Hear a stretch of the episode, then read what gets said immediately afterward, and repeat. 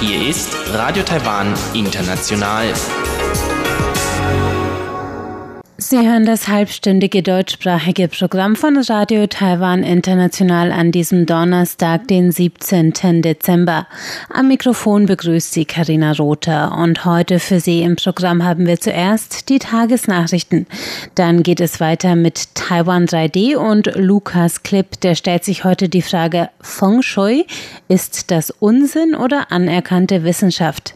Darauf folgte rund um die Insel mit Elon Huang, der berichtet heute von dem Zhongzheng Cup, einem landesweiten Wushu-Wettkampf, der letztes Wochenende in Taiwan stattgefunden hat. Mehr dazu nach den Tagesnachrichten.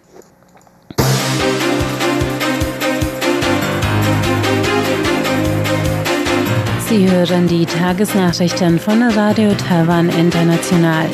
Die wichtigsten Meldungen. Raktopamin-Debatte. Versprechen an USA einlösen. Wechselkurs bereitet Kopfzerbrechen bei Zentralbank und acht Covid-Fälle, Taiwan-Auftritt des russischen Balletts abgesagt. Die Meldungen im Einzelnen. Das Außenministerium sagte heute, Taiwan werde an seiner Zusage an die USA festhalten und ab dem 01.01.2021 den Import von amerikanischen Schweine- und Rindfleischprodukten uneingeschränkt zulassen. Kritiker fürchten, dass das Füttermittel Ractopamin, das in US-Fleisch enthalten ist, gesundheitsschädigend sein könnte.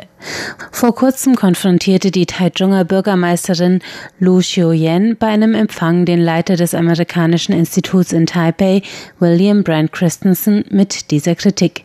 Das amerikanische Institut hatte daraufhin in einer Stellungnahme betont, es gäbe keinen Zweifel an der Sicherheit der Lebensmittel, wenn taiwanische Politiker Falschmeldungen verbreiteten. Die Sprecherin des Außenministeriums Joanne O oh sagte heute, die Regierung halte an ihrer Position fest, Ractopaminfleisch sei aus wissenschaftlicher Sicht unbedenklich. Zudem habe die Importentscheidung in den USA bereits für parteiübergreifende positive Reaktionen gesorgt. Der Aufsichtsrat der taiwanischen Zentralbank hat auf der letzten Versammlung vor Jahresende heute darüber diskutiert, wie man eine Einstufung Taiwans als Währungsmanipulator durch das US-Finanzministerium verhindern könne. Die USA hatten gestern bekannt gegeben, dass Taiwan auf ihrer Beobachtungsliste für Währungsmanipulation stünde.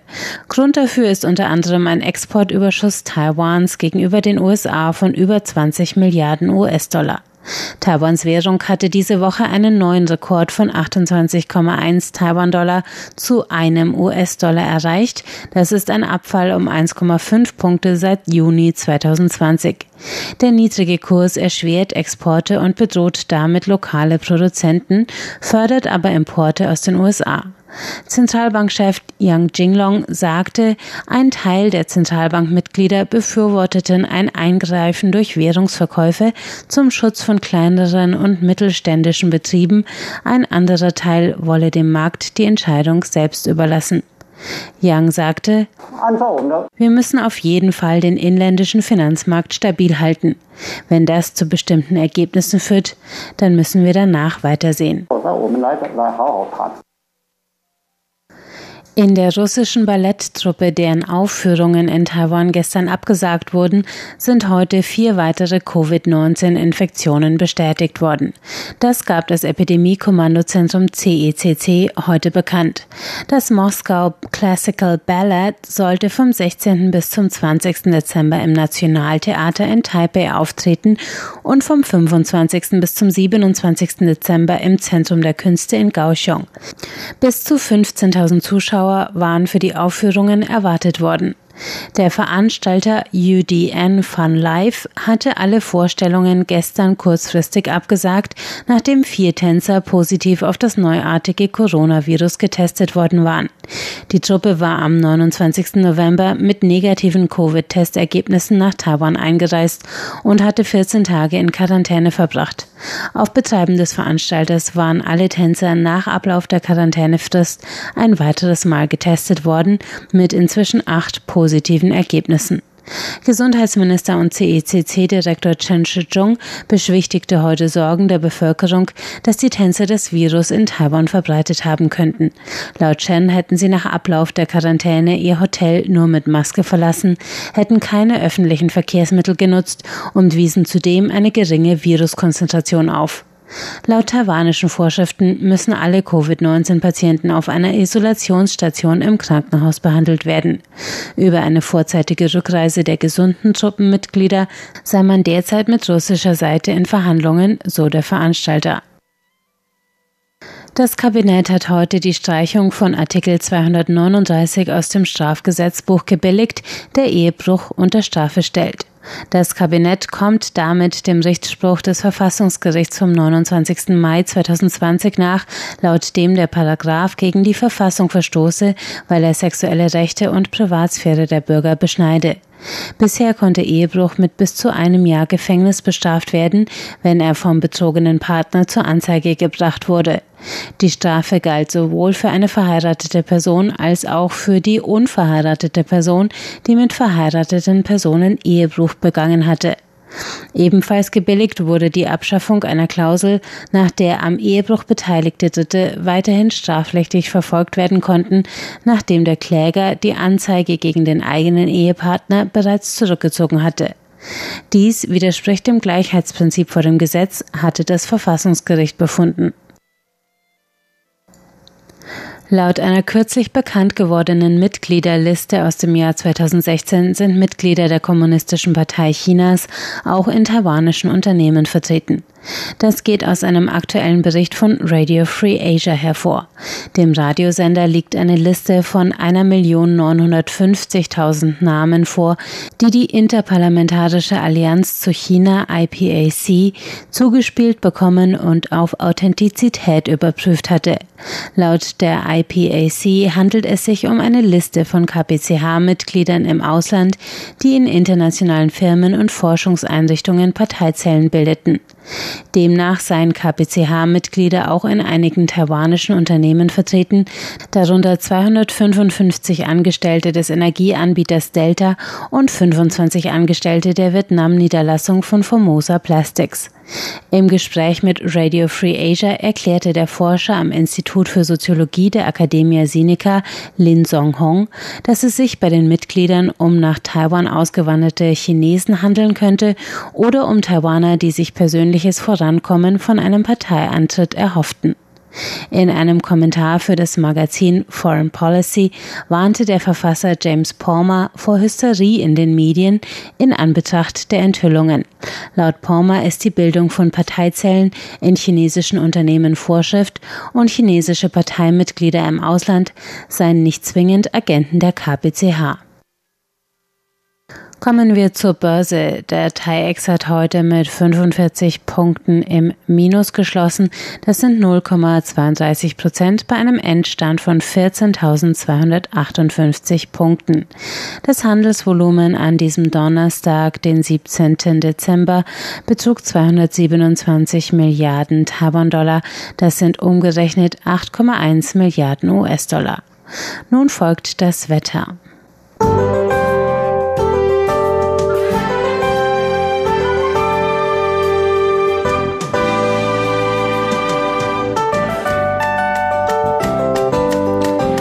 Das Winterwetter brachte Temperaturen zwischen 16 und 20 Grad in weiten Teilen des Landes an diesem Donnerstag. Nur in Kaohsiung in Südtaiwan stiegen die Werte bis auf 29 Grad. Eine Regenfront hielt sich an diesem Donnerstag hartnäckig über Taiwans Nordspitze in Geelong und Neu-Taipei, sonst trocken und bedeckt bis freundlich. Die Regenfront breitet sich morgen weiter aus über Nord-Taiwan bis hin nach Miaoli in Mittel-Taiwan. Sonst wolkig bis freundlich, meist liegen die Werte zwischen 17 und 19 Grad. Nur im Südwesten wird es wieder bis zu 26 Grad warm.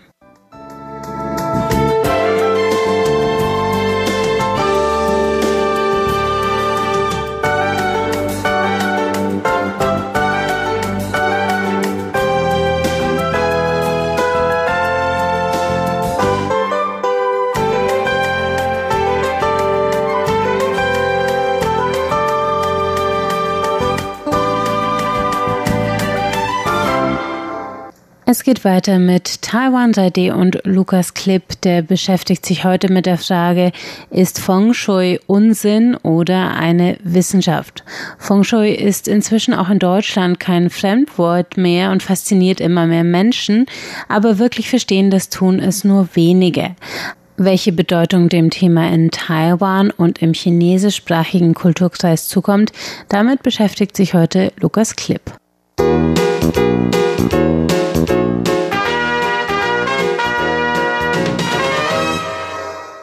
Feng Shui oder in der chinesischen Aussprache Feng Shui bezeichnet eine Lehre des Strebens nach Harmonie. In die deutsche Sprache übersetzt bedeutet Feng Shui Wind und Wasser. Dieses Konzept stammt aus einem antiken chinesischen Gedicht und verweist auf die Erde sowie ihre Berge, Täler und Flüsse, deren Form und Größe von der Wechselwirkung der Naturkräfte beeinflusst werden. In den letzten Jahren fand das Feng Shui auch seinen Weg nach Deutschland und inzwischen ist es keine Seltenheit mehr, dass in Wohn- oder Möbelmagazinen Vorschläge veröffentlicht werden, wie man unter Berücksichtigung dieser philosophischen Lehre die positive Energie in seiner Wohnung verbessern kann.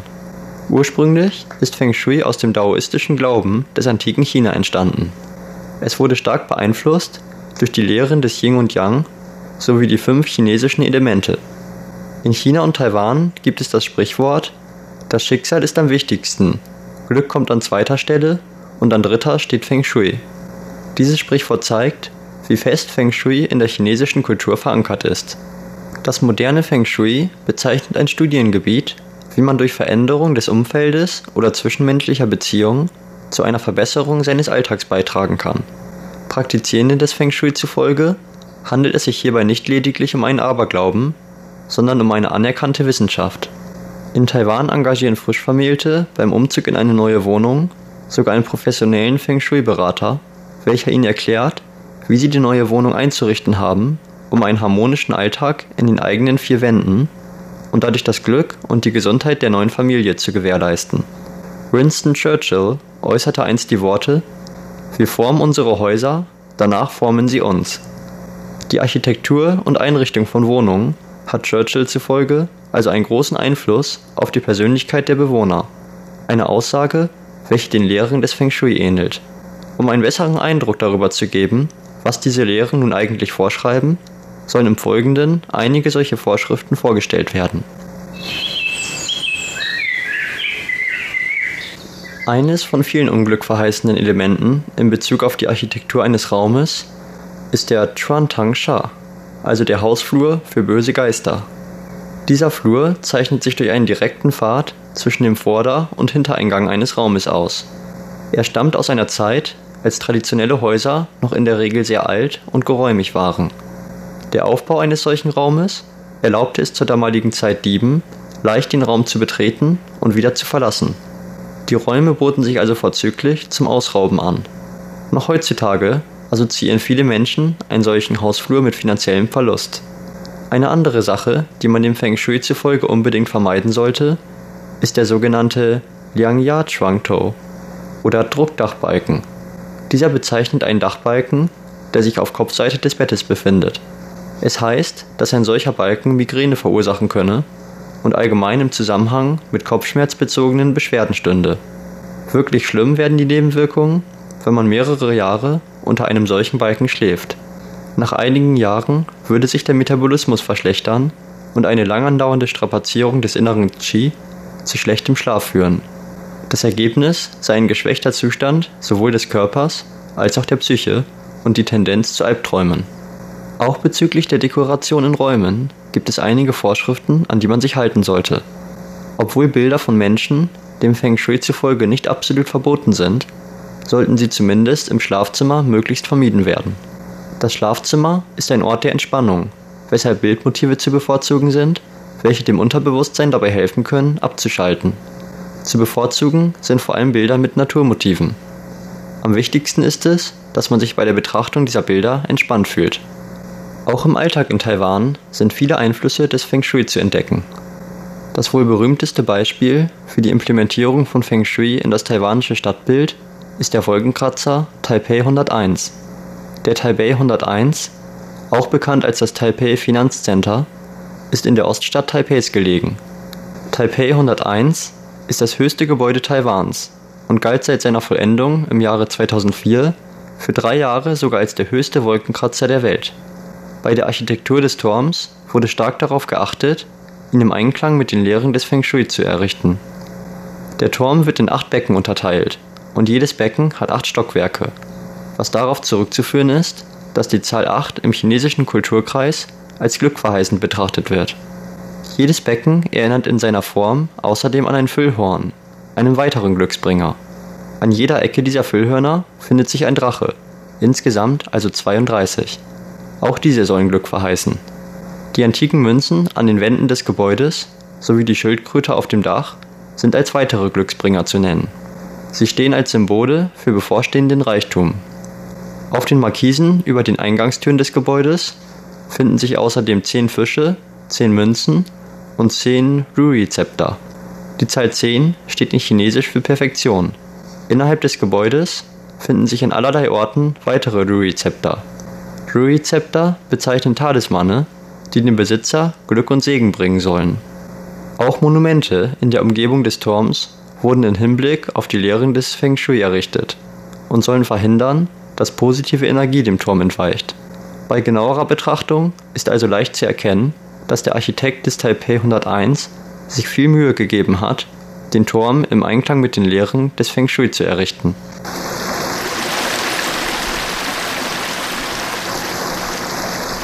Vielen Deutschen mag dieses ganze Gerede von Glücksbringern und Ski-Energie wohl lachhaft erscheinen. In der Tat ist es für Menschen eines europäischen oder amerikanischen Kulturkreises meist nur schwer nachvollziehbar, was für eine Wirkung Feng Shui auf den Menschen haben soll. Wenn man nun zur Gruppe gehört, welche Feng Shui gerne als Aberglaube abtun, sollte man allerdings kurz über folgende Beispiele weiterer Feng Shui-Vorschriften nachdenken. Dem Feng Shui zufolge haben auch offen zur Schau gestellte Gesichter wilder Tiere oder Messer negative Effekte auf die Psyche des Menschen. Vor allem aus Kanada kennt man ja den Stereotyp, dass Menschen sich Bärenköpfe an die Wand hängen. Dem Feng Shui zufolge haben diese Gegenstände allerdings die negative Wirkung, die Bewohner dieser Häuser zu impulsiven Taten anzusporen oder sogar jähzornig zu stimmen. Außerdem sollten Spiegel nicht in Richtung des Hauseinganges oder Bettes ausgerichtet werden. Dies führe dazu, dass sich die Bewohner des Hauses schnell vor ihrem eigenen Spiegelbild erschrecken, wenn sie abends von der Arbeit heimkehrten oder morgens aus dem Bett stiegen. Eine solche Positionierung von Spiegeln steht damit im Zusammenhang mit einem höheren Stressspiegel. Auch Menschen, die Aberglauben als Unsinn abtun, können sich vielleicht vorstellen, dass an diesen Lehren ein wahrer Kern steckt. Nicht wenigen Menschen würde wohl etwas mulmig zumute werden, wenn sie abends allein zu Hause auf dem Sofa sitzen und von ihrem eigenen Spiegelbild oder einem Bärenkopf angestarrt werden. Außerdem sollte man sich mal Folgendes durch den Kopf gehen lassen. Feng Shui wurde vor mehr als 1700 Jahren während der Jin-Dynastie von dem Chinesen Guo Pu das erste Mal in dessen Buch der Riten erwähnt. Viele Menschen sind davon überzeugt, dass die Geschichte des Feng Shui sogar noch weiter zurückliege. Wenn Feng Shui wirklich nur Aberglaube sei, wie kann es dann sein, dass diese Lehre für fast 2000 Jahre in der Geschichte der Menschheit fortbestand und nicht etwa in Vergessenheit geriet. Ob man den Wirkungen des Feng Shui nun Glauben schenkt oder nicht, sei jedem selbst überlassen. Da es sich beim Feng Shui um eine Lebensphilosophie handelt, ist es nur schwer, feste Aussagen darüber zu treffen, ob an den Lehren etwas dran ist oder nicht. Ich persönlich habe mich noch nicht ausreichend mit dem Feng Shui befasst, um entscheiden zu können, wie viel Glauben ich dieser Philosophie schenken will. Zumindest kann ich aber nicht abstreiten, dass einige Aussagen des Feng Shui allgemein einfach nachvollziehbare Methoden beschreiben, wie man seinen Geist beruhigen kann. Damit erzielt das Feng Shui ähnliche Wirkungen wie zum Beispiel Yoga. Doch ob man dem Feng Shui nun Glauben schenkt oder nicht, damit, dass man sich nicht unbedingt ein Messer übers Bett hängen sollte, dürfte wohl jeder Deutsche einverstanden sein, ob er nun Feng Shui praktiziert oder nicht. Sie hörten Taiwan 3D mit Lukas Klipp, der sich heute mit Feng Shui in Taiwan beschäftigte.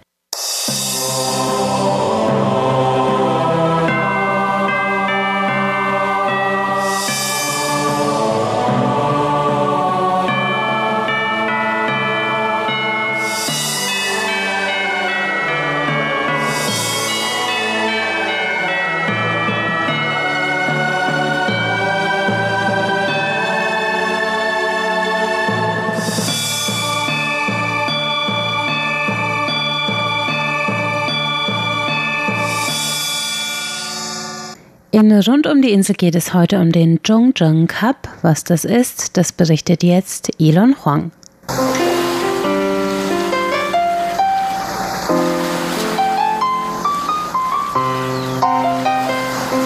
Rund um die Insel.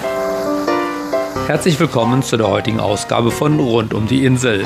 Am vergangenen Wochenende fand in Taipei der Zhongzheng Cup, ein landesweiter Wushu-Wettkampf in Taipei statt. Athleten aus dem ganzen Land zeigten drei Tage ihr Können in Wushu oder traditionelle chinesische Kampfkunst oder oft auch einfach Kung Fu genannt. Als Vater eines der Teilnehmer und langjähriger Karate-Kid, Cobra Kai, Bruce Lee und alle möglichen Kung-Fu-Filme nahm ich die Gelegenheit natürlich wahr, um die Atmosphäre auf mich einwirken zu lassen und etwas mehr über die Veranstaltung zu erfahren. Und wer war besser geeignet, mir etwas über den Zhongzheng Cup zu erzählen, als die Vorsitzende der Taipei Municipal Athletics Federation Wushu Association. Und tatsächlich nahm sich die Vorsitzende, Frau Meiling Wu, Zeit für mich und zunächst erzählte sie mir, wie lange ihr Verband besteht und wie oft der Zhongzheng Cup bisher durchgeführt wurde. 这个杯赛呢，是中华武术研究发展协会是在一九九零年曼谷亚运之后，我们成立的。Der Verband wurde 1990 gegründet. Dies ist also schon unser 31. Jahr. Und auch der Zhongzheng Bay wird dieses Jahr zum 31. Mal ausgerichtet. Können Sie mir etwas über den Umfang des Zhongzheng Cups erzählen?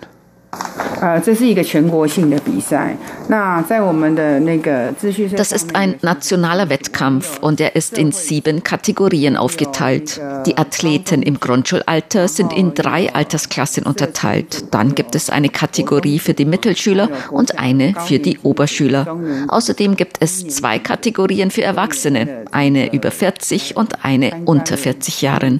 Die Teilnehmer sind also sehr breit gefächert. 很宽广。Und wie viele Teilnehmer gibt es dieses Jahr? 哦，今年呢，按照我们现在的那个资讯社看，是有呃六七百个人参加，个人就。Dieses Jahr haben wir etwa 600 bis 700 Teilnehmer von etwa über 70 Teams. Diese Teams kommen aus ganz Taiwan, Kaohsiung, Tainan, Changhua, Taichung und so weiter. Allerdings kommen die meisten Teams aus Taipei und Neu-Taipei. Das sind etwa 50. Aus den anderen Städten kommen etwa 20 Teams. 还有苗栗，这些大概占了二十队。Wie sieht denn die Verbreitung von Wushu unter den taiwanischen Schülern aus und, und warum sollten Kinder Wushu lernen? 因为这个校园武术呢，这是台北市的首创。大概在三呃二十几年前的时候呢，Das Wushu in den Schulen unterrichtet wird, das begann in Taipei. Als ich vor über 20 Jahren damit begann, Wushu an den Schulen zu verbreiten, gab es keinen Wushu-Unterricht in den Schulen, gab es keine AGs für Wushu. Aber ich denke, Wushu stärkt nicht nur den Körper eines Kindes, sondern auch sein inneres Gleichgewicht. Das Kind Kind wird dadurch ausgeglichener und kann dadurch auch besser für die Schule lernen. Deshalb habe ich so viel Energie und Ressourcen darin gesteckt, Wushu an den Schulen zu verbreiten. Wushu ist ein sehr vielseitiger Sport, der verschiedene Teile des Körpers anspricht. Man muss in die Hocke gehen, sich hinknien, hochspringen und so weiter. Außerdem muss man verschiedene Formen lernen, die oft aus über 30 Elementen bestehen. Das heißt, man trainiert auch sein Gehirn. Wenn das Kind dann für die Schule lernt, egal ob Geschichte, Geografie, Wissenschaft, Chinesisch, was auch immer, kann es sich dann viel besser und schneller die Sachen merken. Das heißt, Wushu zu lernen ist auch hilfreich für den Schulunterricht. Außerdem haben die Kinder dann jedes Jahr die Möglichkeit, zum Beispiel hier auf diesem Wettkampf aufzutreten, was ihnen wiederum ein Erfolgsgefühl verschafft, wenn sie es geschafft haben. Und wenn ich jetzt zurückblicke, bereue ich es nicht, so viel Energie in die Förderung von Wushu an den Schulen gesteckt zu haben. Ich freue mich sehr, so viele Kinder zu sehen, die durch Wushu ihre eigene Bühne haben, ihr Selbstvertrauen stärken und dadurch für sich noch viel vielfältigere Möglichkeiten finden. Nun haben wir als eines der wenigen Länder der Welt das Glück, eine derartige Veranstaltung durchführen zu können. Doch sie haben trotzdem einige Vorsichtsnahmen gegen Covid-19.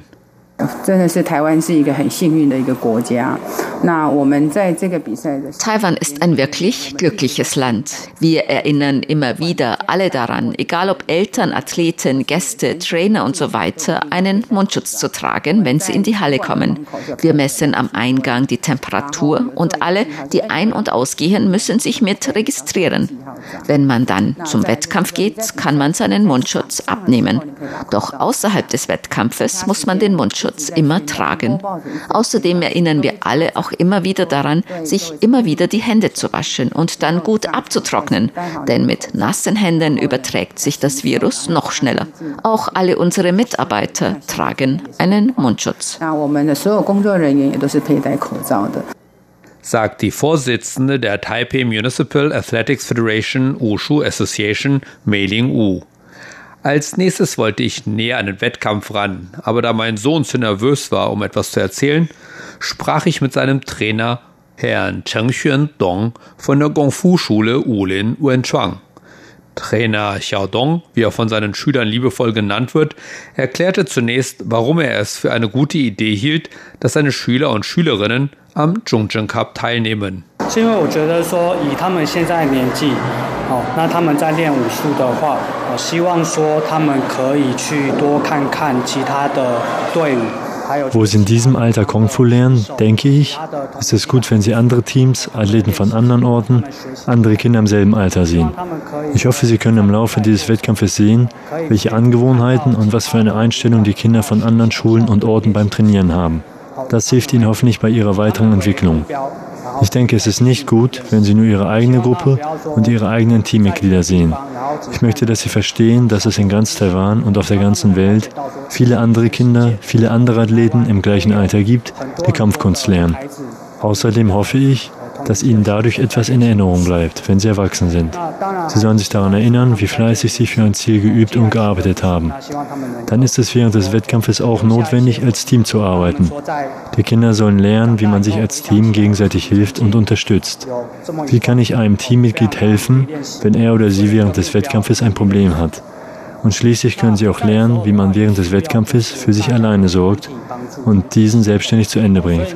Und nicht immer hofft, dass die Eltern alles für einen regeln. Das sind die Ziele, warum ich die Kinder an dem Wettkampf teilnehmen lasse.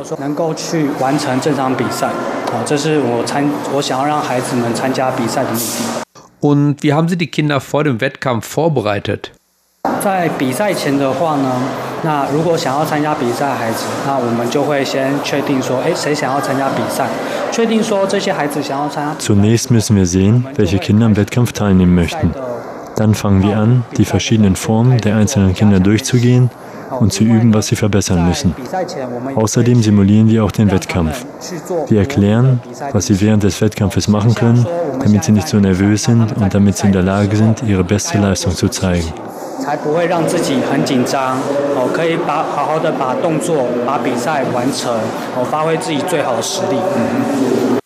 Und was können Sie während des Wettkampfes noch tun, um die Kinder zu unterstützen? 如果是在比赛的现场过程中，哦，那比赛前的话呢，会让选手们先暖身。哦，那如果说赛场前还有时间的话，Vor dem Wettkampf sollen sie sich erstmal aufwärmen. Wenn es dann noch genug Zeit gibt, können sie auch noch etwas üben und das eine oder andere verbessern. Kurz bevor sie dann wirklich in den Wettkampf müssen, versuchen wir sie noch zu ermutigen, um ihr Selbstbewusstsein zu stärken. Manchmal kann es auch sein, dass während des Wettkampftages noch etwas Unvorhergesehenes passiert. Da versuchen wir Trainer dann, die Probleme zu lösen, damit die Kinder beruhigt den Wettkampf bestreiten können.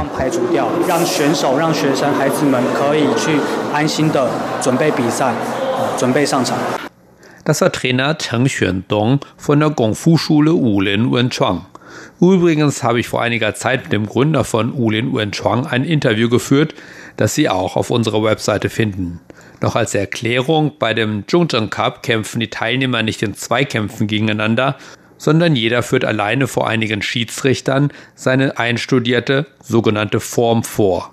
Wer sich mit Karate auskennt, kennt die sogenannte Form unter dem Namen Kata. Auf Chinesisch heißt es Taolu. Und damit verabschiede ich mich für heute. Am Mikrofon war Ilong Huang. Vielen Dank fürs Zuhören. Das war's von Radio Taiwan International an diesem Donnerstag, den 17. Dezember. Am Mikrofon